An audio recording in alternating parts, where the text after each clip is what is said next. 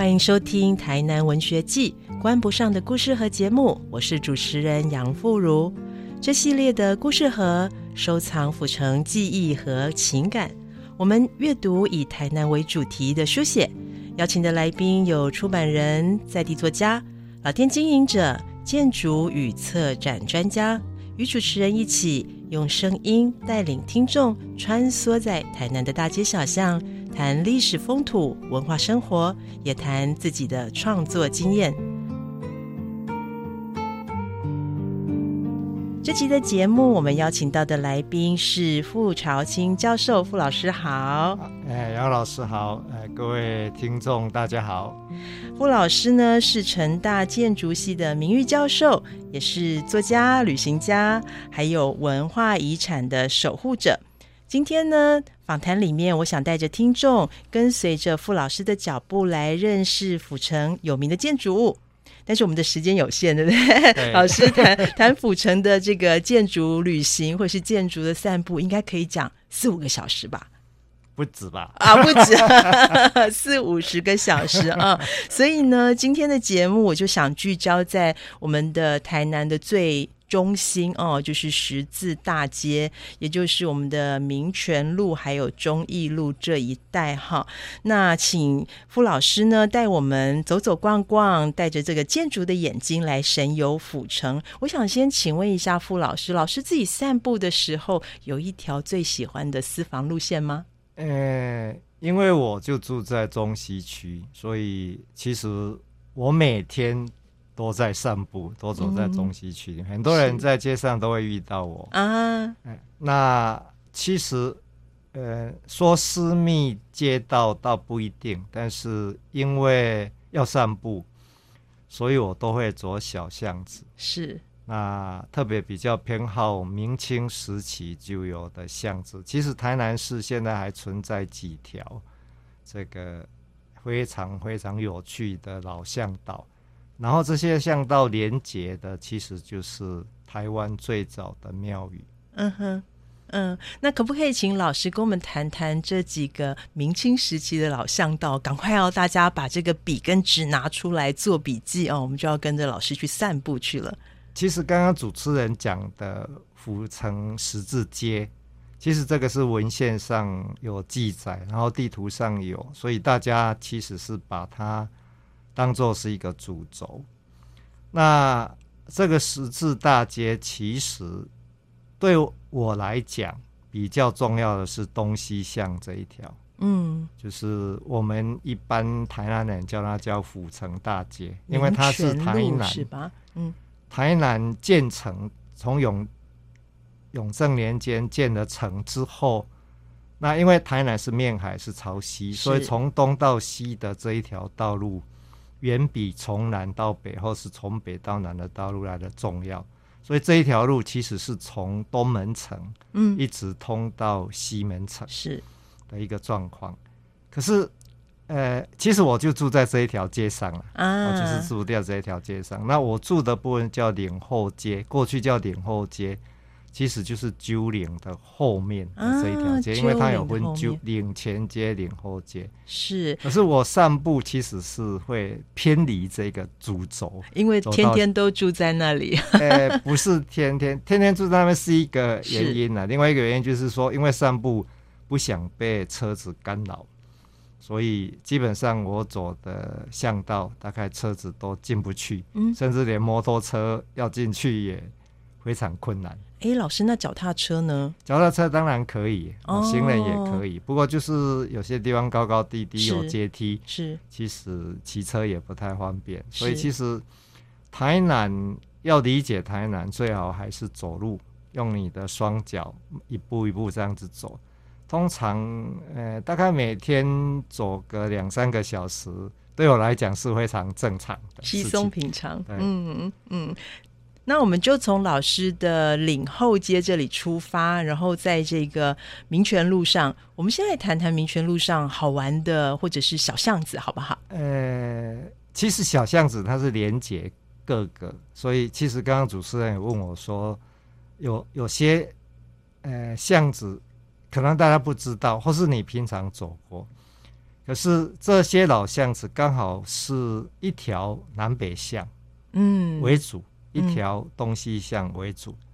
那南北向的巷道，我们可以从台南孔庙，明朝时候就有的路，从孔庙的西侧，那经过文学馆跟现在的以前的议会中间，啊，就现在文学馆的后面。是那其实这条巷子以前是从孔庙开始，然后会跨过现在的中正路，然后哦，大家要稍微脑补一下哦。然后从孔庙的西边开始，对。好，就是它的西侧，跨过中正路，然后中正路路。在这个车货所，是是。消防队是。旁边有一条小巷，那这一条一直在往北，是，会跨过民生路，哎，对，民生路跨过去我们要不要，绕过？是不是要绕过天公庙？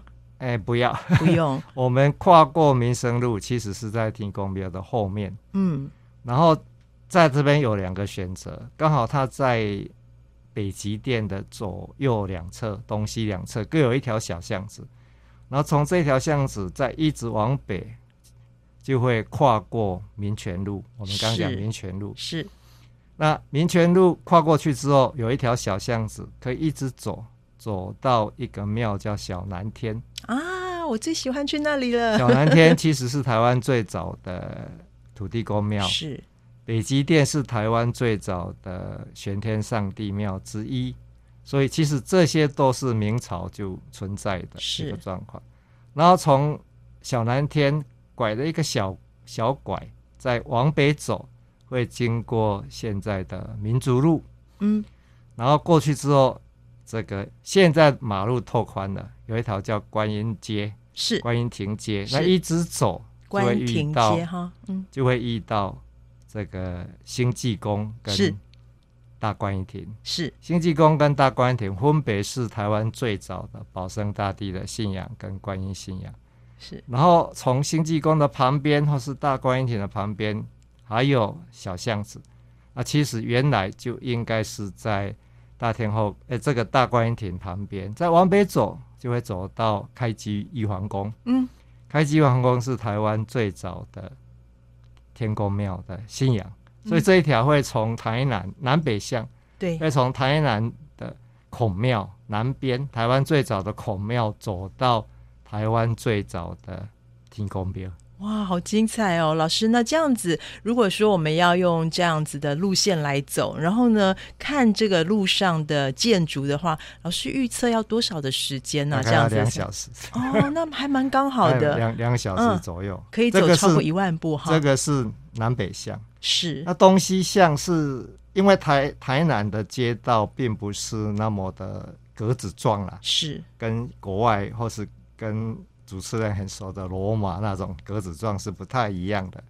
所以东西向是从原平郡王祠、开山圣王庙，以前嗯叫开山圣王，就是郑成功时候的一个小庙，是，然后跨过开山路，嗯哼。开山路会经过一个卖冰棒非常有名的顺天冰棒，哦，对，这时候我们就要停下来吃一个冰棒，才能继续 然后走，太热了。往前走会跨过府前路。是府前路的巷子，走到路冲就会遇到东玉殿，啊，台南讲的港代表，就东玉大帝的殿，也是台南台湾最早的东玉大殿的信仰。然后从东玉大殿往旁边侧一点，就会通到再往西西北，就会通到府城隍庙。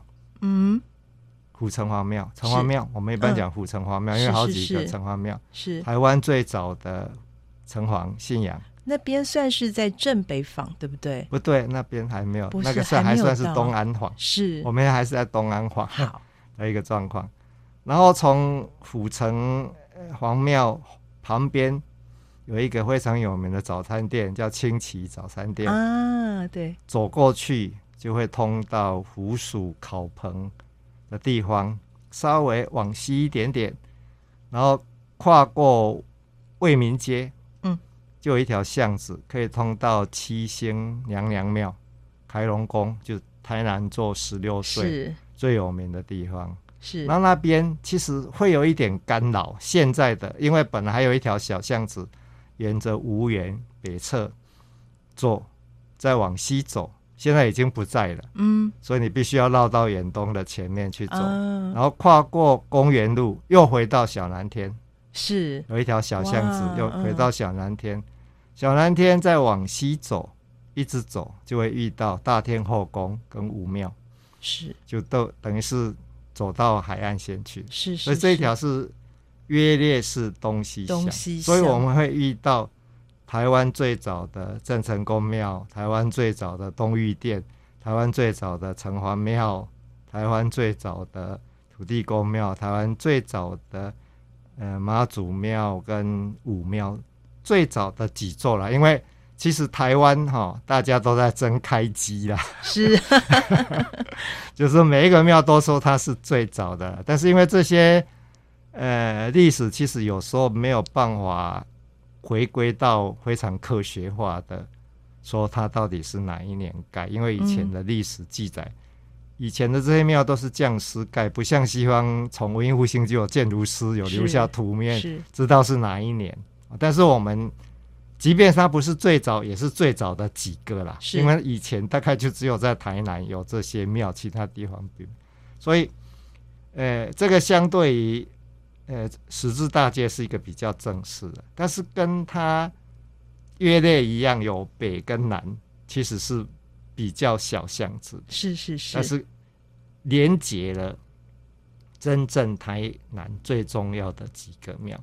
我们现在常常被现在的街道干扰，是因为嗯现在的街道是日本时期开辟的，所以其实真正的古道是藏在后巷子里的。巷子里啊，这个是名副其实的行啊来才可以看所得见 以所以其实在这里面走，一方面是几乎没有不不可能遇到大车子了，嗯。有也是非常少，就是居民的，不会那种穿越性的大车子。那一方面就是说，因为它是在巷子里面，所以旁边的高楼大厦会把太阳遮住，所以这些小巷子基本上晒爽，晒不到太阳，所以其实走在里面其实是冬暖夏凉是哇，太棒了。所以其实刚刚我就后悔，我应该要带一个地图来，然后在上面 mark 老师说的这些点哦。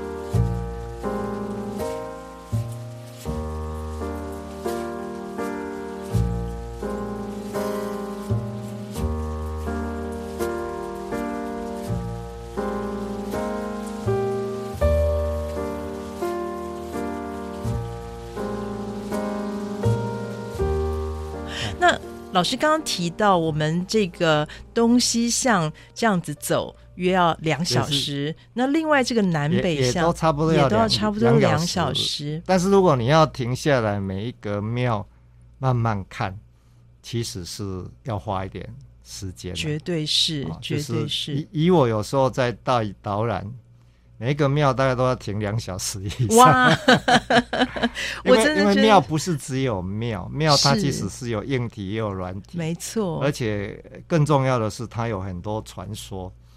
那当然，从一个学者的角度，我们比较希望这些传说是比较有证据的，或是比较科学化。当然，外面也有很多人讲很多类似像八卦的故事，但是嗯那个有时候偏离史料是是太远的。那我我希望，呃，一直在台南耕耘，就是希望台南其实是这些正确的历史资料被呈现，而不是是随便讲的那些东西。其实我非常同意老师的说法，就是说这些传说或历史资料，它有趣跟正确并不是相违背的，它可以既正确也很，有趣。是可以，但是就是现在有太多网红型的导游来台南，然后就讲一些有点伤脑筋哈。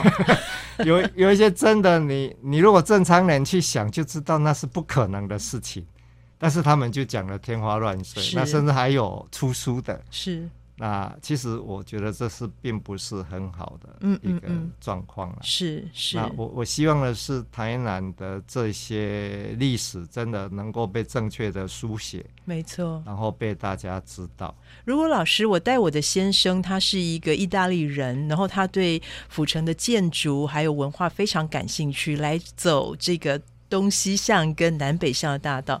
那在有限的时间里面，譬如说，我们从孔庙的西侧开始，老师可以跟我们提点一下这一些名建筑的特殊的看点或是特别的看点吗？其实我我自己在带领学生或是外地的人来参观台南，我大概都用鸠岭做开始。是嗯，因为台南其实大家都知道鸠岭，鸠岭其实但是很多人都并没有办法去解释鸠岭这件事情。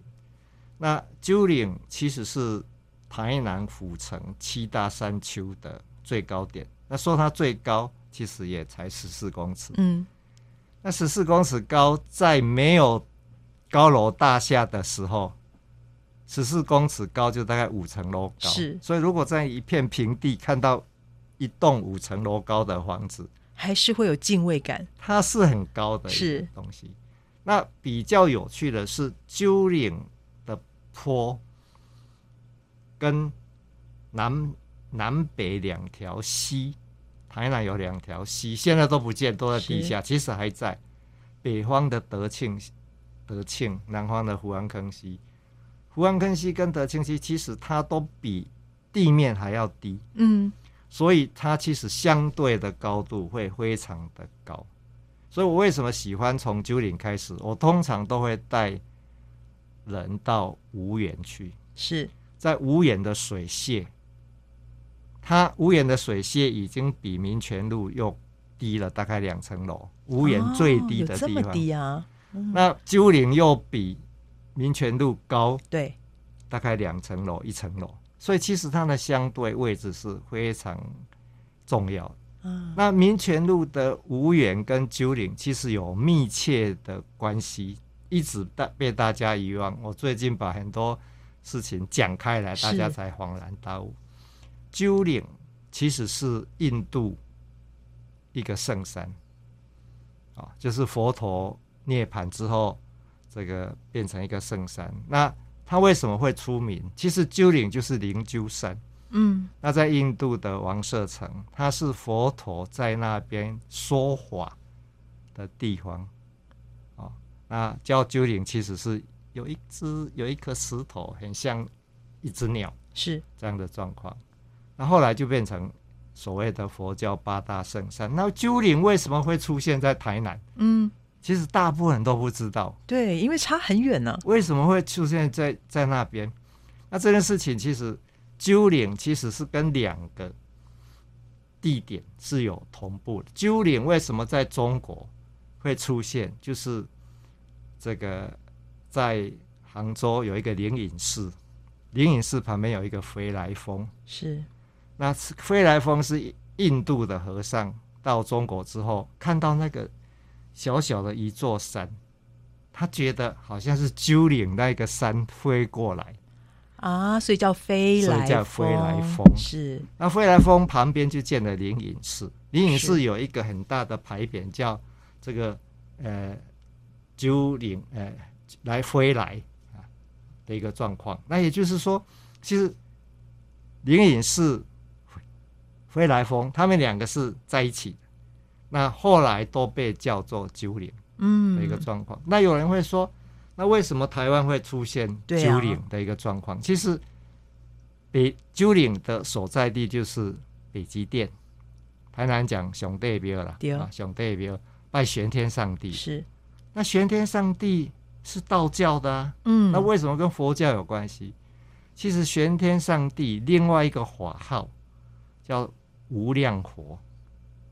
其实玄天上帝是佛教跟道教共同遵守的，啊哎，无量寿佛是一个无量寿佛其实就是阿弥陀佛，是就是接引大家到西方。所以你进去，你进去北极殿，你会看到有一个指示牌，上面写无量寿佛。啊，就是阿弥陀佛就是，但是他们在道教里面是讲无量寿佛，是是，那无量寿佛就是佛教的，所以北极殿里面有佛教的东西，然后无量寿佛的经典《无量寿经》，其实是佛陀最早在鸠岭讲授《无量寿经》，所以如果把玄天上帝跟无量寿佛扯一点关系，您进去看可以看到一个牌匾写无量寿佛，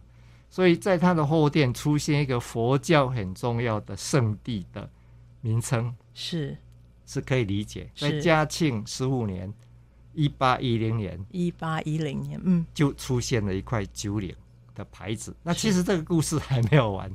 一八一零年出现的九岭之后，无缘的主人叫吴尚新。是吴尚英买了以前河滨，就是荷兰的通事，一现在讲就是双面间谍了。一方面采用荷兰的 是。的庭院改建成无檐，那是道光年间，道光八年跟到九年左右，他建的无檐，他在庭院里面做了一个飞来峰，啊，现在去看还看得叫仿飞来是。飞来峰。是在那个池子的旁边。边池子的西侧，啊。那我曾经做了一张模拟图，也就是是说，在民权路跟跟公园路现在那一批房子都没有的时候，其实从无园的西西北角往呃无园的东北角往西南的方向看去，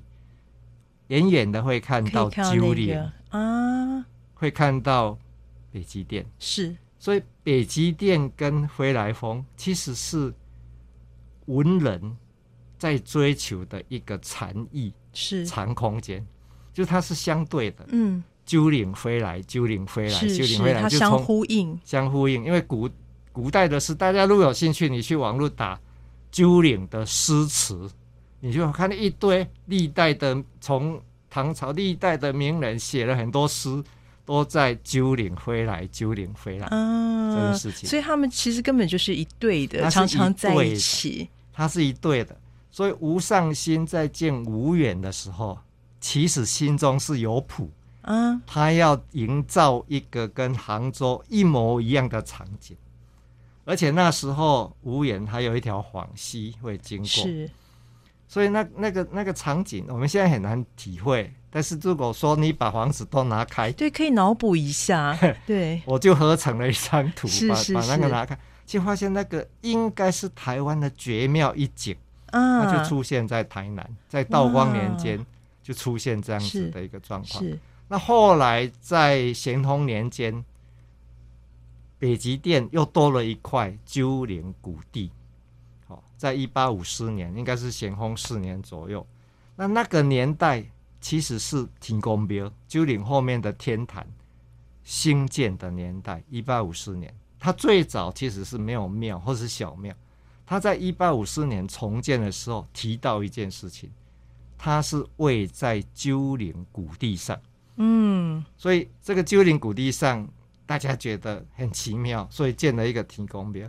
那北极殿里面又出现一块鸠岭谷地的牌匾，是所以其实这件事情其实是多环环相扣在那边的一个是状况。是，今天听老师讲，突然有点恍然大悟啊，原来如此。而且如果你从北极店开始往西，即使是极骑地开始脚踏车都不用踏。对，老师，我刚刚正要跟老师说，因为我家 住在追边文纳那边，所以我每次往九岭骑去，我都要往上骑。所以老师说往西的话，真的是不用踏就滑下来。小时候其实经常在那边骑脚踏车，那时候比较没有车，所以如果你算准，你从九岭，也就是从你从北京店的前面骑脚踏车，就不要骑，让它一直走，它大会停在西门哪里，都还不用脚都不用动，都不用动，会停在西门路口。西门路口其实就接近了水仙宫。是。所以那时候才会有一句古代的时候的谚语，也就是说，北极殿的银嘛，银嘛就是前面的石头了，是。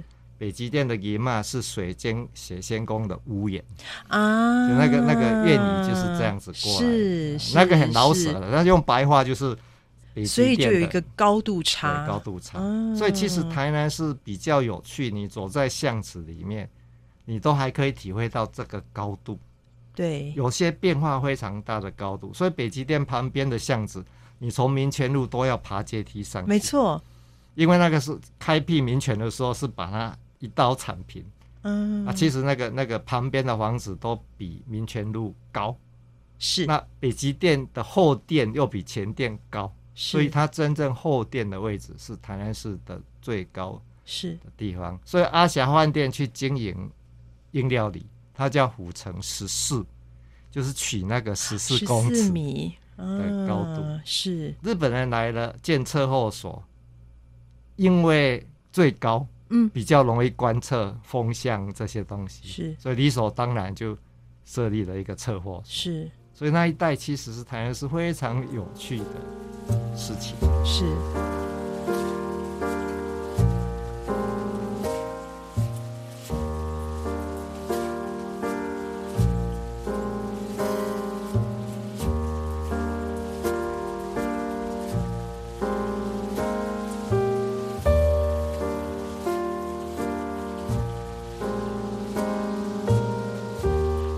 老师光在这个上帝庙，我们就可以停两个小时了，讲这一些。是没有好，错。那如果下一站呢？下一站其实可以往南往北是啊、那我们如果往南，其实就是到孔庙附近。那孔庙当然是台湾最重要的，台南市也最重要的一个经典之作。可是很多人也都不知道，台南其实有两个孔庙。哦，台南有一个现在的孔庙叫府学，还有一个县学，在、嗯在这个府前路，现在是地方法院的宿院长宿舍的哦，它跟万寿宫在一起，两个一个状况。是所以，呃，孔庙当然有非常非常多的故事可以讲，特别是它的规制，它是学校，那另外一个就是它那些玉匾，它其实已经是全世界独一无二的玉匾，就是历代皇帝的匾。那每一个皇帝都有一些故事。那到了我们现任的呃这个战后的总统送的匾，也都有一些故事在在这里面。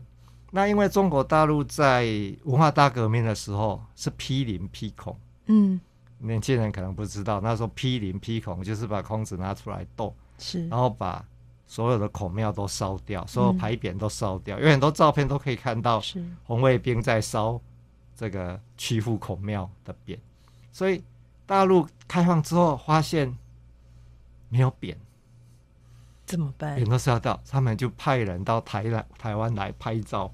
所以如果你现在去看大陆两个变成世界遗产的孔庙，一个是曲阜孔庙，一个是泉州孔庙，他们所有的匾颜色都一样，字体都一样，大小都一样。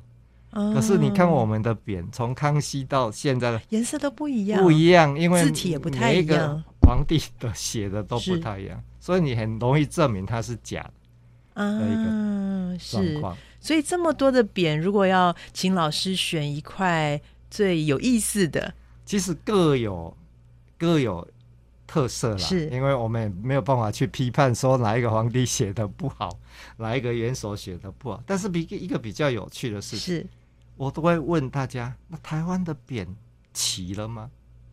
怎么说齐了吗？从康熙开始，啊万世师表一直到蔡英文总统都有匾，但是中间其实少了一块，哦，因为台湾在日本时期，中国的皇帝匾送不过来，嗯。所以少了一块宣统，啊，没有宣统的匾，所以点名点不到宣统，宣统的匾，但是那时候皇帝还在，就是只有台湾没有宣统的匾，宣统就是溥仪，就末代皇帝，啊就是是。就是没有那一块匾。是。另外，总督也没有送匾给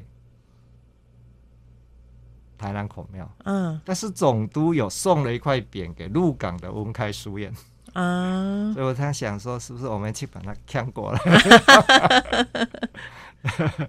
其实大陆的孔庙还有一块匾，是那时候政治非常混乱的时候，这个黎元洪，那那个那时候就是有南北政府的时候，也多了一块匾的一个状况。但是不管是怎么样，台南的匾其实是全世界的最珍贵的东西，是，因为它是真的原物。嗯，比较有趣的是，那个附近，其实在二战末期，台南孔庙被丢过炸弹，是可是我们有先知把那些匾都收起来，哦，我们怎么可以有先知呢？这么厉害？这个我就没有办法，就是就是那些匾被收起来，然后这个盟军轰炸，其实孔庙附近，包括文学馆，包括它对面的两馆会馆、龙王庙都毁于战火。是啊，就干干净净的。那孔庙被炸到一部分，它的后殿被炸到，就后面的崇圣祠完全没有了。嗯我那边有照片，没有崇圣祠。嗯那大成殿被炸到一点点嗯，啊，然后也很破损。那听说那些匾早就收起来。哇！因为我们现在在那个中义国小的旁边那个操场，可以看到一个炸弹，就是那个时候的事吗？对，应该是这个一九四五年三月初，嗯其实盟军大轰炸，那个在台湾，其实整个战争史上，大概台南被炸的最激烈，哇！哎、就是现在的民生绿园，就是汤德章纪念公园附近，大概全毁，全毁。特别严重的是今天的青年路，嗯，青年路以前叫高沙町，所以大概从那个圆环一直到城隍庙中间，你找不到任何一栋老房子，就是它被烧的干干净净。净，净，完全没有老房子遗下。其他地方都偶尔都还有老房子，嗯或是房子像林百货被丢到，但是它没有全是。全坏。那文学馆是剩下壳，里面都坏掉了。那青年路上的城隍庙呢？它就刚好炸在城隍庙前面。啊，还好那城隍庙前面就是现在一个教会，是，然后以前是西来安，嗯，就是发生很大是历史是是。西来安事件，所以有人说城隍波比啊，嗯，城隍是城市的守护神，所以他就守到最后到黄线，其他哇，都这也好没有事悬哦。一个状况。其实台南市的几乎每一个庙宇都有很多故事，老师真的是行走的百科全书，太多故事可以讲，真的是每一每一个庙都有很多故事，那个是绝对不是一般只是进去说啊，这是拜下拜下拜下，不可能对一个状况。是，那我们走完孔庙，下一站呢？其实孔庙还可以再往西去台南神社再往，西，嗯，哎就是现在南美馆二馆，是其实也是非常有趣。那一带，那孔那个二馆的北面其实是倒数。其实台南还有一个非常重要的，就是在清朝三三个非常重要的行政层级，是，道、府、县嗯，都在台南设有官署。是所以有倒数。倒数其实就基于今天的角度来讲，就是中央政府，是中央政府在台湾的地方，那倒数府署，府署就在城府城隍庙后面，县署在今天的赤坎楼北边是，的一个状况。所以老师说的倒数是友爱街倒数就是今天的永福国小的位置。啊，永福国，所以前一阵子他在盖房子，就挖到一些遗构，那就把它，我们建议他把它遗留下来的一个状况。那为什么我要回去这个呃南美二馆？是就南美二馆过去那个位置叫山崖拿，嗨，所以听到那个名字就知道作者山呀，对，拖山呀啦哎，没有爱文啊，所以 就是拖山呀。那呃，这个后来其实历经几个，它旁边其实是有一个很重要的住宅，就是吴家的住宅。那当然，北白川宫亲王就在那边过世。过世之后，其实日本人很早就在那边设立的一个，他们叫御遗基所。嗯，后来把北白川宫的一些物件成立了台南第一个博物馆，就在今天的南美馆二馆。啊，的一个状况是，那后来这个博物馆再迁到两馆会馆，就是今天的南美一馆。OK，置嗯，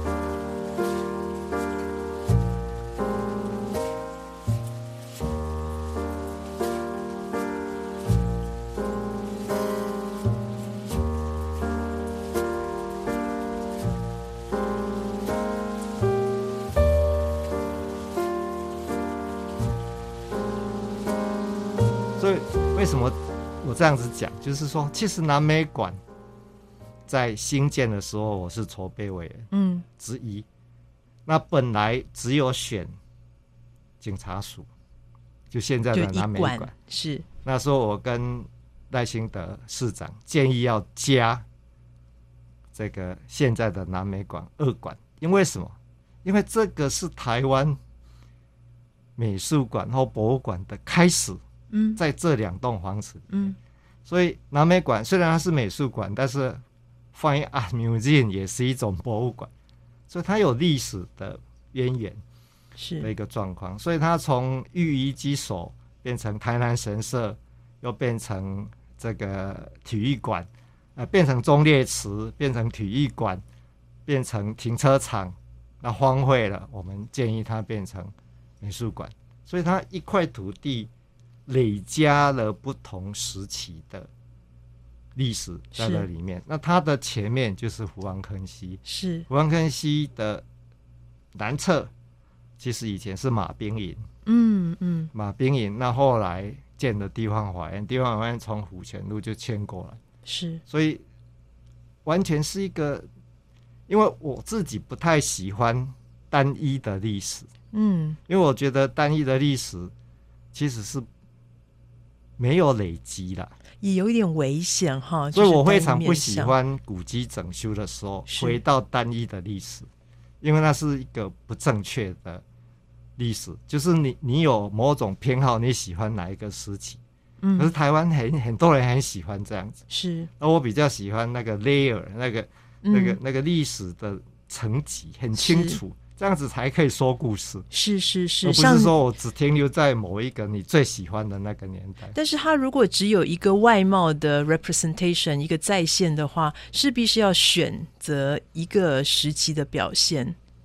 呃，这是台湾的做法，是，可是其实世界遗产跟联合国很多修古迹的现在都是主张历代的东西都要被留住。是，所以我，比如说我们去罗马圣彼得教堂，他们可以很清楚告诉我，这边是中世纪，这边是文艺复兴，这边是巴洛克，哦甚至有新的，甚至加电梯加新的都没关系。是，那台湾经常会把很多东西去掉，嗯。刻意的去掉，那、只留下一个时期，是。我觉得那是不正确的。那个其实也很可惜的，但是就像老师刚刚说的，在罗马或是在意大利，像这种文化历史很久远的国家，它可能单一的建筑物上面，你可以看到不同时代的呃风貌，但是呢，呃，对于没有研究或者是完全不知道的人来讲，真的就需要像老师这样一个好的带领者，才能让我们理解它的状，况其。实台湾的庙宇，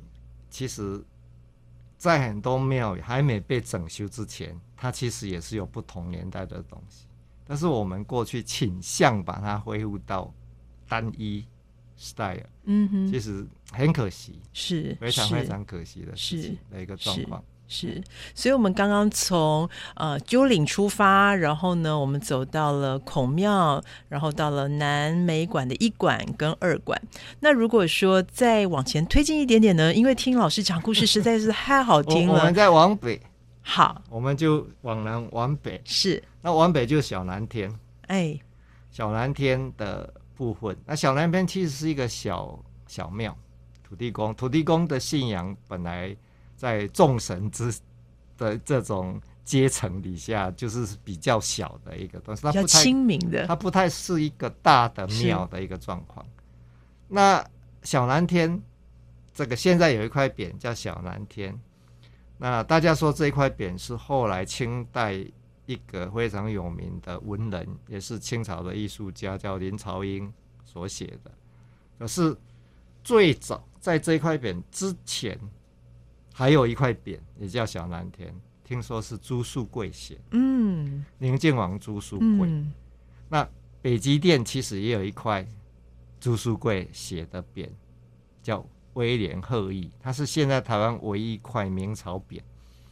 那其他的明朝匾都不见，所以如果有庙跟你讲这一块是明朝的，不要相信他第一个就是他说谎，第二个就是他是复制品，啊，是，哎没有没有一个真的明朝匾。好，那小蓝天本来也有一块朱书贵的匾，那为什么朱书贵会在这边先匾？嗯，因为从小蓝天一直往西走，走到大天后宫，就是朱书贵他家。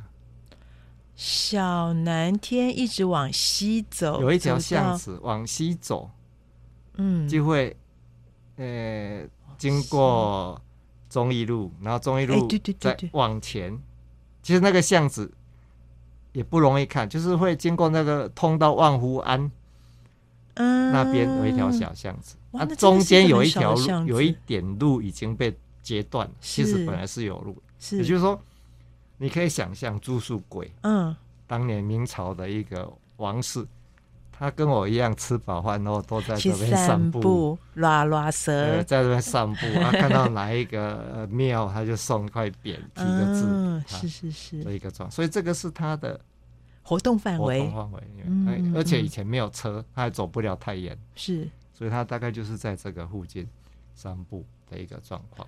哇，那其实从这个小南天出去，所以，所以小南天大概就已经是鸠岭的北坡的末端。对一个庙在这边，在过去就是德庆溪了。是哎那德庆溪其实是现在不见，可是如果你从小南天的对面，现在有一个旅馆，它前面有一块石碑，嗯是台南市政府立的，石碑上面写河寮港遗址。嗯嗯嗯嗯，为什么河寮港遗址？河寮港其实就是当年郑成功从大陆过来上来的，被认为是上来的几个。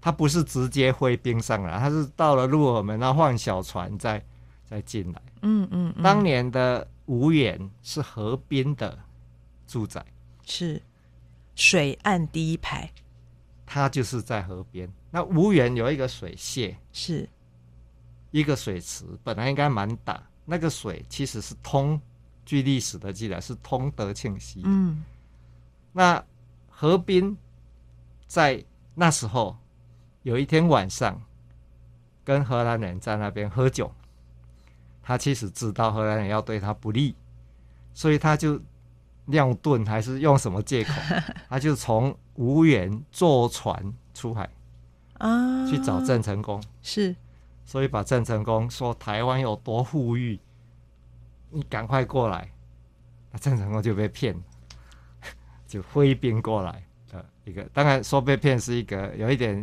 嘲嘲讽啦，嗯哼，其实他状况不太清楚。是那何冰跟他提的就台湾有多好多好多好，他就过来。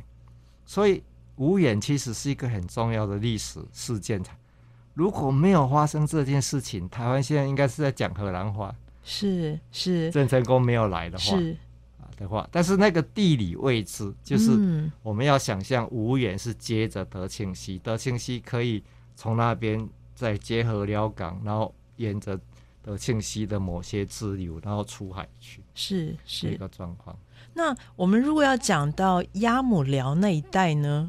鸭母寮那一带其实是郑成功登陆的最早的停驻点，嗯，那边其实是河道，就那边的路有一点拐来拐去，因为它离呃这个河寮港又有一小段，对不对？对，所以它其实是从那边上来，在鸭母寮那边有一个叫做三老三老爷宫。爷宫，嗯三老爷宫前面一块石碑，可能大家没有注意，扎营的，它是第一面，他写头面对对对对对，最早第一郑成功上岸第一晚就睡在那个地是，所以这些都是有都有关联。相连的，哎。是是是，有有关联的东西，所以台台南是一个很很容易迷失在历史里面的一个一个城市。但是这些历史的养分也让我们散步的时候好有趣，是啊，所以真的所以所以趣。呃，我自己有大概十条路线，每一次大概都要走一天。我们今天不要放老师走了，所以每一天走一条。呃，来大概一天从早上八点到下午四点，就是一条路线。哇！所以认真，我跟外地的朋友说，台南其实绝对不是你来国华街蹲一下，然后去个赤坎楼去安平，安平绝对不是啊，它是一个你必须要细细去品味。而且跟着傅老师走，可能两个礼拜、半个月都不会有重复的路线，对不对？应该不会。哇！你看，我们今天短短的四十分钟之内，我们就把这两条溪——福安坑溪，还有这个德七溪中间哦，南北向还有东西向的散步路线，好精彩哦！听老师这样子说，老师如果说嗯，真的要推荐给外国朋友，完全对台湾呃台南不认识的人。第一次的初体验会怎么建议？我还是觉得从孔庙开始，是从孔庙或是从郑成功庙开始，因为那个是历史的源头，源头是，而且他可以看到比较多东西。当然，赤坎楼跟这个呃安平古堡，就热兰遮城都可以，但是因为它毕竟已经都成为遗构，像安平是遗构，那赤坎楼。普罗民这城是后代的东西压过了前代的东西，所以加上台江内海已经不见了，所以是比较难，要花很多心血才能够体会这些东西。可是像孔庙、像延平宣安祠这些东西，这些庙宇其实都还活生生的，而且它的这些信仰跟跟传说，如果有办法去叙述。去诠释，其实是是不得了的一个城市，是是。非常谢谢老师哦！今天听老师这样子讲了一趟，我已经忍不住，因等不及要从鸠岭开始，然后去做这个四小时、五小时的散步了哈！谢谢老师今天来录我们的节目，跟我们分享这么精彩的散步路线。那听众朋友呢，可以在这个地图上把刚刚老师提到的地方标注起来，然后跟着老师的这个脚步一起做这个府城的建筑还有历史散步哦！再一次谢谢傅老师，谢谢老师，谢谢大家大家。谢谢大家。那下一次呢，我们会有更多的内容在台南文学季关不上的故事和节目中跟大家分享，请大家持续锁定收听。下一次我们空中再见，谢谢。